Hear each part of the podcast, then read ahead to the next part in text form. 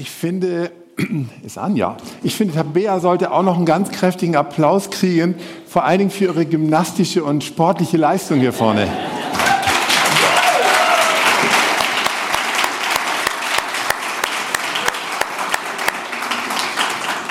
aber natürlich auch für das, was du hier mit den Kindern zusammen gemacht hast und wirklich monatelang, jahrelang ähm, machst du das so treu und liebevoll. Vielen Dank auch dafür.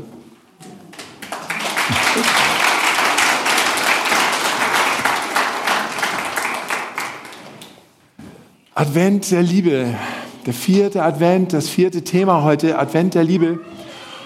Und Advent heißt ja, Jesus kam. Jesus kam in diese Welt hinein. Gestern habe ich mit jemandem diskutiert, wie, wie kann denn das überhaupt sein? Gott kommt in diese Welt und eine Mama, ein Papa, wie kann man sich das alles vorstellen? Und ich habe ihm einfach gesagt, einfach durch die Maria hindurch ist er in diese Welt hineingekommen, als ganzer Gott, aber eben auch als Mensch. Und Jesus wusste so genau, wo unsere Probleme sind. Jesus weiß ganz genau, warum wir traurig sind. Warum das manchmal irgendwie alles so schlimm ist. Jesus weiß das und er weiß ganz genau, wo wir Hilfe brauchen. Weil er Mensch geworden ist.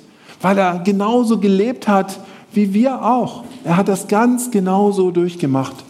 Und sein Plan war, sich ein paar Schüler zu suchen. Wer von euch weiß, wie viele Schüler, Jünger hatte Jesus? Ja, sag du, Joel. Zwölf, genau. Zwölf hatte er, zwölf Schüler. Und ihnen hat er alles beigebracht, wer Gott ist, wie Gott als Vater ist, wie man leben soll. All das hat er ihnen erklärt, was irgendwie wichtig war. Aber sie waren nicht nur seine Schüler, wir haben es eben hier bei euch gehört, Sie waren irgendwie auch seine Freunde. Die waren nämlich immer bei ihm. Die haben alles zusammen gemacht. Die haben richtig zusammengelebt und alles auch miteinander durchdacht und gelebt einfach. Natürlich war das nicht immer so ganz einfach, ne? Ähm, weil das waren ja auch Menschen, diese Freunde und diese Schüler. Und sie haben Jesus auch manchmal enttäuscht. Sie haben manchmal Sachen gemacht, die auch vor Gott nicht so ganz in Ordnung waren. Aber später mehr dazu. Peter, ich war dir jetzt sehr dankbar, dass du äh, nicht jedes Thema schon erklärt hast nochmal, weil das will ich nämlich jetzt machen. Und dachte ich, oh, dann wird die Predigt aber kurz, wenn Peter schon alles gemacht hat. Nee, ich möchte die letzten drei Wochen noch einmal mit euch kurz Revue passieren lassen, noch mal kurz nachdenken, was haben wir denn über Jesus gelernt? Wer ist der, der da zu uns in unsere Welt gekommen ist? Das erste war, Jesus wollte, dass wir Hoffnung haben zu was sagen, Sid? Äh, Sid, Entschuldigung, Joel. Ja? Echt? Dann sprich. Jetzt ist deine Chance. Der schmeckt gut. Der schmeckt gut, genau. Genau. Das war jetzt wirklich sehr, sehr wichtig, ja? dass das jetzt alle wissen, die keinen Schokoladen-Weihnachtsmann jetzt bei sich haben ne? Und jetzt ganz neidisch sind auf dich. Vielen Dank dass du einen Appetit gemacht hast. Nee, Jesus wollte, dass wir Hoffnung haben. Erinnert ihr euch noch an diesen Zöllner, zu dem Jesus nach Hause ging und wo das ganze Leben verändert wurde, wo er gemerkt hat, dieser Jesus, der nimmt mich ernst, für den bin ich wertvoll und er bekam Hoffnung für sein Leben. Deswegen kam Jesus, um Hoffnung in unser Leben zu bringen. Dann das nächste Thema war, dass Jesus Frieden in unser Leben reinbringen möchte. Und da kam eine Frau zu Jesus, die unendlich viel falsch gemacht hatte. Und sie kommt zu Jesus, fällt vor ihm auf die Knie und sie weint und sie salbt die Füße von Jesus. Und Jesus, Jesus sieht ihre Liebe. Jesus sieht ihr Vertrauen, das diese Frau hat. Und am Ende sagte er, dein Glaube hat dir geholfen. Und jetzt geh in Frieden. Du sollst im Frieden leben in dieser Welt. Egal, was dahinter dir war. Ich habe dir vergeben. Und darum kam Jesus, dass wir Frieden in unser Herz bekommen. Dass wir nicht ständig darüber nachdenken müssen, was wir falsch gemacht haben und was nicht gut lief in unserem Leben oder wo Leute uns verletzt haben. Jesus kam, damit wir Frieden bekommen. Und Jesus wollte, dass wir in Freiheit leben. Ein ganz tiefer Wunsch von Jesus. Und Jesus begegnet einem von Dämonen besessenen Mann und befreit ihn von diesen Dämonen, die sein Leben zerstören, die sein Leben kaputt machen. Und Jesus zeigt, ich bin stärker selbst als alle Dämonen dieser Welt, die das Leben von euch Menschen kaputt machen. Ich bin stärker. Und ich bin auch stärker als alle Sünde, die euch von Gott trennt. Ich bin stärker als der Tod, der euch das Leben nehmen will. Und ich bin stärker als der Satan, der alles durcheinander bringen will auf dieser Erde. Ich bin stärker. Und darum kann ich euch zum Vater im Himmel bringen. Wir feiern diesen Advent und Weihnachten, dass wir durch Jesus Hoffnung haben, dass wir durch Jesus Frieden und Freiheit haben. Und heute kommt noch die Liebe dazu dass wir Liebe haben. Und ich glaube, viele Menschen auf dieser Erde, die kennen diese drei, äh, vier Begriffe. Und sie sehnen sich danach. Sie fragen sich, wie kann ich das bekommen? Wie kriege ich das für mein Leben hin? Ich glaube, in jeder Kultur, in jedem Land suchen Menschen genau danach, hier und dort. Und wie viele Menschen stehen am Ende da und ihr Herz bleibt leer. Sie suchen das. Sie suchen endlich Hoffnung in dieser Welt, endlich Frieden, endlich Freiheit, endlich Liebe. Und das Herz, das ist so leer, weil sie es nicht finden können, weil sie nicht wissen, wie komme ich daran in meinem Leben? Wer kann mir das geben? Und jetzt kommen wir zurück zu diesen zwölf Freunden von Jesus. Und sie feiern mit Jesus das jüdische Passafest, so, das war eigentlich unser heutiges Ostern dann, so, das hat da ganz viel miteinander zu tun. Ähm, also heute gibt es eine Osterpredigt, die Weihnachtspredigt gibt es dann äh, an Ostern. Ähm, ja. Also er feiert mit ihnen und sie schlachten ein Lamm und das war ein Zeichen, dass man auf Gott vertraute, dass er uns frei machen kann durch das Blut eines Tieres von unserer Sünde, damit wir leben können. Und Jesus erklärt ihnen, dass er nun bald leiden wird, dass er nun bald sterben wird und dass etwas ganz Großes passiert für die Menschen, dass sie leben sollen. Und danach spricht er mit seinen Freunden und mit einem spricht er sehr, sehr, sehr ernst. Und er sagt zu ihm, dreimal wirst du sagen, dass du mich nicht kennst. Und dann wird ein Hahn krähen. Und der Petrus, zu dem Jesus das gesagt hat, der sagt, niemals, niemals werde ich so etwas tun. Ich gehe eher mit dir ins Gefängnis, ich werde eher mit dir sterben, aber verleugnen und sagen, dass ich dich nicht kenne, das werde ich nie tun. Auf gar keinen Fall. Du kannst dich auf mich verlassen. Ey, ich bin Petrus, ja? Ich tue so etwas nicht. Ich stehe zu dir und ich bin immer mit dir. Aber dann wird Jesus gefangen genommen dann kommen Soldaten und sie packen Jesus und nehmen ihn mit. Und was macht Petrus? Erstmal schockiert. Er folgt Jesus schon, aber in ganz sicherer Entfernung, damit ihn die Soldaten nicht auch mitnehmen, weil er Angst hat. Einfach nur noch Angst. Und so sitzt da Jesus da hinten mit den Soldaten und Jesus sitzt hier bei einem Feuer, wärmt sich die Hände oder, ja, können wir jetzt gut nachvollziehen. So sitzt er da. Und dann kommt da eine Frau auf ihn zu und spricht mit den anderen und sagt, ich habe diesen Mann schon mal gesehen. Der war auch bei Jesus dabei. Ich habe das ganz genau gesehen, wie er immer bei Jesus war und wie die zusammen gesprochen haben. Und Petrus hört das und sagt, Jesus, wer, wer, ist das eigentlich? Ich, ich kenne den gar nicht. Wie kommt ihr auf so einen Gedanken, dass ich bei Jesus sein könnte? Und dann kommt noch ein anderer Mann ein bisschen später und sagt, Du bist doch auch einer von denen, oder? Du gehörst auch zu diesem Jesus. Ha? Ich weiß es ganz genau. Ich habe dich da gesehen. Ich bin es nicht. Also ich muss mich verwechseln. Ja, der sieht vielleicht so ein bisschen ähnlich aus, so lange Haare, schwarze Haare oder irgendwie so. Und mein Outfit und so, das gibt es ja viel. Ja. Also du verwechselst mich hundertprozentig. Und dann kommt dann noch einer später. Du gehörst doch dazu, oder? Du gehörst doch zu diesem Jesus dazu. Ach komm, ich weiß nicht, was du da sagst. Du redest lauter dummes Zeug hier, kümmere dich um deine eigenen Sachen, aber ich, ja, nein, ich gehöre nicht zu Jesus. Und als er das gesagt hat, da hört Petrus hinten einen Hahn, der ganz laut kräht, richtig laut. Und dann schaut er rüber zu Jesus. Und Jesus schaut ihn an. Und ihre Blicke treffen sich. Da versteht Petrus. Da versteht Petrus, was Jesus zu ihm gesagt hat. Genau diese Situation hatte Jesus ihm gesagt. Genau das wird passieren. Und er hat es genauso gemacht. Er erinnert sich. Und alles bricht in seinem Herzen zusammen. Er weint nur noch. Ich habe versagt.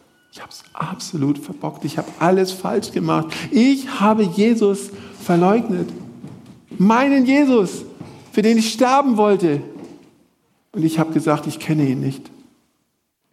Und Jesus kommt an das Kreuz und wird dort hingerichtet und er stirbt. Und die Trauer bei Petrus wird noch größer. Ich bin nicht zu Jesus gestanden in den letzten Stunden. Ich habe ihn verleugnet. Nach drei Tagen ist Petrus am leeren Grab und er merkt, wow, Jesus, Jesus, Jesus ist auferstanden. Und noch ein bisschen später, dann treffen sich Petrus und Jesus am See. Und Jesus hat Fische gebraten für ihn. Und sie essen zusammen ein richtig cooles Essen. Und dann schaut Jesus den Petrus wieder an und schaut ihm ganz tief in die Augen. Ja, wie fühlst du dich? Ja, weil ich dir ganz tief in die Augen schaue.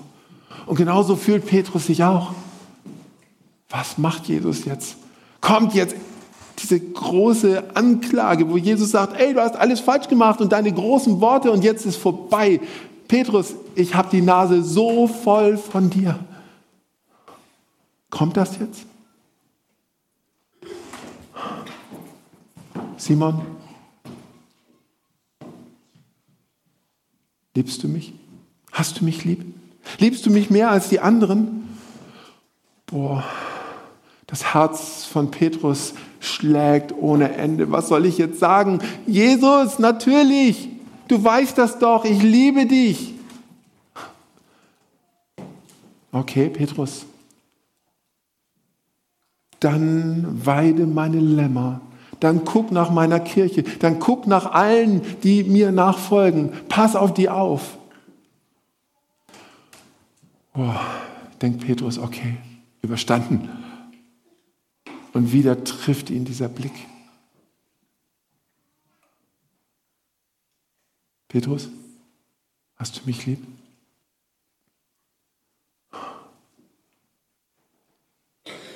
Jesus, du weißt es doch. Du weißt doch alles. Du weißt doch, dass ich dich liebe. Petrus, dann schau nach meiner Kirche. Dann schau nach meinen Nachfolgern. Und dann wieder dieser Blick. Und nochmal ganz tief dringt das ein in sein Herz. Petrus, hast du mich lieb? Jesus, Jesus, du weißt es doch. Du schaust doch in mein Herz rein. Du weißt doch, dass ich dich lieb habe. Petrus, dann schau nach meiner Kirche. Oh, Petrus hatte viele, viele große Worte. So viele große Worte. Petrus war so überzeugt von sich selber. Ich bin gut, ich bin stark, ich pack das. Auf mich kannst du dich verlassen. Und er fällt komplett auf die Nase. Aber so richtig fällt auf die Nase. Alle seine Worte sind nichts. Auf alles, was er sagt, kann man eigentlich nicht vertrauen. Und er muss verstehen, an mir, da ist nichts Gutes. Ich habe einfach falsch gemacht.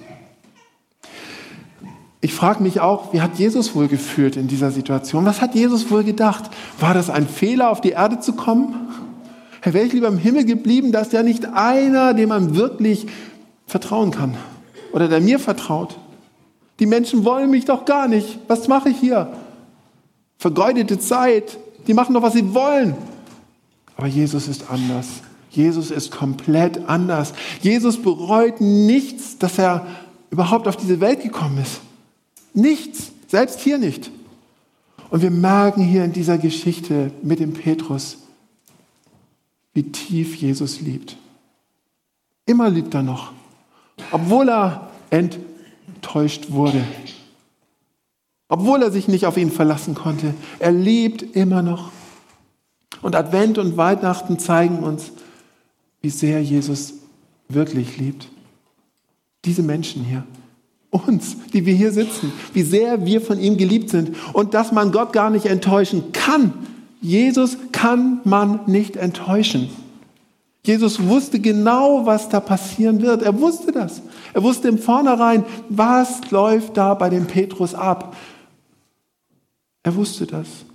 Er wusste von Judas, der ihn verraten wird. Er wusste das und nimmt ihn mit rein zu seinen zwölf Jüngern. Er wusste von Petrus, der ihn verleugnen wird.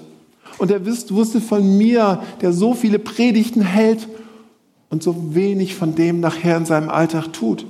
Er wusste das. Und er wusste von dir, die du, Punkt, Punkt, Punkt, der du, Punkt, Punkt, Punkt. Er wusste das. Ihr könnt da eure eigene Geschichte eintragen, weswegen Jesus eigentlich von dir enttäuscht sein müsste. Ist er aber nicht. Er ist nicht enttäuscht von dir. Er weiß das. Er weiß das. Er weiß, was los ist in unserem Leben. Er kennt uns bis in unser tiefstes Herz. Jede Sekunde kennt Jesus und weiß genau, auf was er sich mit dir und mit mir eingelassen hat. Er weiß das. Und trotzdem liebt er. Und trotzdem liebt er, trotzdem ist er da. Wir können Jesus nicht enttäuschen. Also diese Täuschung entlarven. Wir könnten Jesus täuschen mit irgendwas? Nein, überhaupt nicht. Das funktioniert bei ihm nicht. Gott hat ein total realistisches Bild von uns, viel realistischer als wir selber. Er weiß ganz genau, was ist los mit uns und er liebt trotzdem. Und vor allen Dingen liebt er nicht ein heiles und perfektes Bild, das wir von uns selber malen und das wir ihm dann zeigen wollen. Und denken, er liebt dieses Bild. Absolut nicht. Er liebt das, was hinter diesem Bild ist. Ganz ungeschminkt, ganz ungestylt überhaupt nichts vorzuweisen. Genau das, was hinter diesem Bild ist, das liebt er. Und ich denke mal, Gott müsste eigentlich manchmal schmunzeln, wenn wir ihm wieder mal so etwas vormachen wollen, wie toll wir sind und was wir alles hinkriegen. Und Gott schmunzelt wahrscheinlich und denkt, oh, ich weiß doch schon längst, was nachher kommt. Du hast viele große Worte, ich weiß das doch schon. Du brauchst das gar nicht machen, weil ich dich doch auch so liebe. Das ist natürlich nicht schön, was wir dann vielleicht machen und tun. Das gefällt Gott ja auch nicht. Aber trotzdem liebt er. Ich liebe dich und ich möchte mit dir die Welt bewegen. Das ist nämlich das, was er dem Petrus sagt. Mit dir möchte ich diese Welt verändern. Boah, ihr wunderbaren Kids hier vorne. Was aus euch mal werden wird. Ja? Aber eins möchte Gott mit euch machen. Diese Welt bewegen diese Welt verändern. In dieser Welt Gottes Reich bauen, damit es groß wird und glänzt. Das hat Gott mit euch vor und sagt, komm her, egal wie du bist, egal was mit dir los ist, wo du versagt hast, ist doch egal. Wir fangen neu an, ich vergebe dir und wir verändern die Welt. Wollt ihr das? Die Welt verändern, dass da Gott geehrt wird? Wollt ihr das? Ja? Dann kommt zu Jesus. Dann geht mit ihm und er wird das tun durch euch. Und Jesus fragt, liebst du mich? Liebst du mich? Jesus liebt eine Liebe, die geliebt werden will. Jesus liebt eine Liebe, die geliebt werden will. Jesus fragt Petrus nicht, warum hast du das gemacht? Warum hast du diese Fehler gemacht? Er fordert von ihm auch kein Versprechen, dass er das nie wieder tut. Jesus hat nur eine Frage an Petrus. Hast du mich lieb? Das ist ihm wichtig. Für jede Verleugnung fragt Jesus einmal, hast du mich lieb? Und ich habe mich dann gefragt, äh, wie oft Jesus mich wohl fragen müsste. Boah, da kommt was zusammen in noch 55 Jahren. Da kommt was zusammen da, da müssen wir vielleicht die ganze Ewigkeit äh, sprechen. Und immer kommt aber das, weide meine Lämmer. Hast du mich lieb? Mehr interessiert Jesus nicht. Mehr will Jesus gar nicht von uns wissen. Nicht nur, ja, alles gut, sondern Jesus bohrt ganz tief, ganz tief und will es wirklich wissen. Ist das echt oder sind das wieder nur Worte? Jesus will wissen, liebst du mich wirklich von Herzen? Und es geht hier weniger um Gefühle, dass die Gefühle in uns aufsteigen und da sind. Jesus du bist der Wichtigste in meinem Leben. Du bist der Herr meines Lebens. Und für dich will ich mein Leben leben, weil ich weiß, in dir habe ich Hoffnung, in dir habe ich Frieden, in dir habe ich Leben, in dir habe ich Gnade, in dir habe ich Freiheit. Und in dir finde ich endlich Liebe. Du bist der Wichtigste. Und Jesus beauftragt uns alle miteinander, verantwortlich für die zu sein, die Jesus zu folgen und letztlich auch verantwortlich für diese Welt zu sein. Was für eine Liebe hat Jesus? Wie groß ist die? Den mit der größten Klappe und nichts dahinter, den überträgt Jesus die größte Verantwortung. Könnt ihr aber überlegen, wer das hier von uns wäre. Vielleicht ich, ich weiß es nicht. Hm. Die größte Klappe und nichts dahinter. Aber den sucht Jesus sich aus. Und Jesus kam, damit wir solch eine Liebe erfahren können. Eine Liebe, die nicht menschlich ist. So kann ja kein Mensch lieben. Eine Liebe, die nicht nach dem fragt, was wir getan haben. Eine Liebe, die nicht aufrechnet, was wir alles falsch gemacht haben. Eine Liebe, die einfach nur geliebt werden will. Eine Liebe, die uns etwas zutraut. Eine Liebe, die nach vorne schaut. Eine Liebe, die sich von dem, was passiert ist in unserem Leben und durch uns nicht beschränken lässt. Das ist Jesus. Um uns erleben zu lassen, um uns sehen zu lassen, dass wirklich, dass Gott wirklich für uns ist. Dass er unser Vater bis in Ewigkeit sein will. Jesus kam, weil er liebt. Und ich frage jetzt einfach nochmal aus den Worten, aus dem Mund Jesu heraus, hast du mich lieb? Hast du mich lieb? Ich bete. Oh lieber Herr Jesus, was für eine Liebe hast du?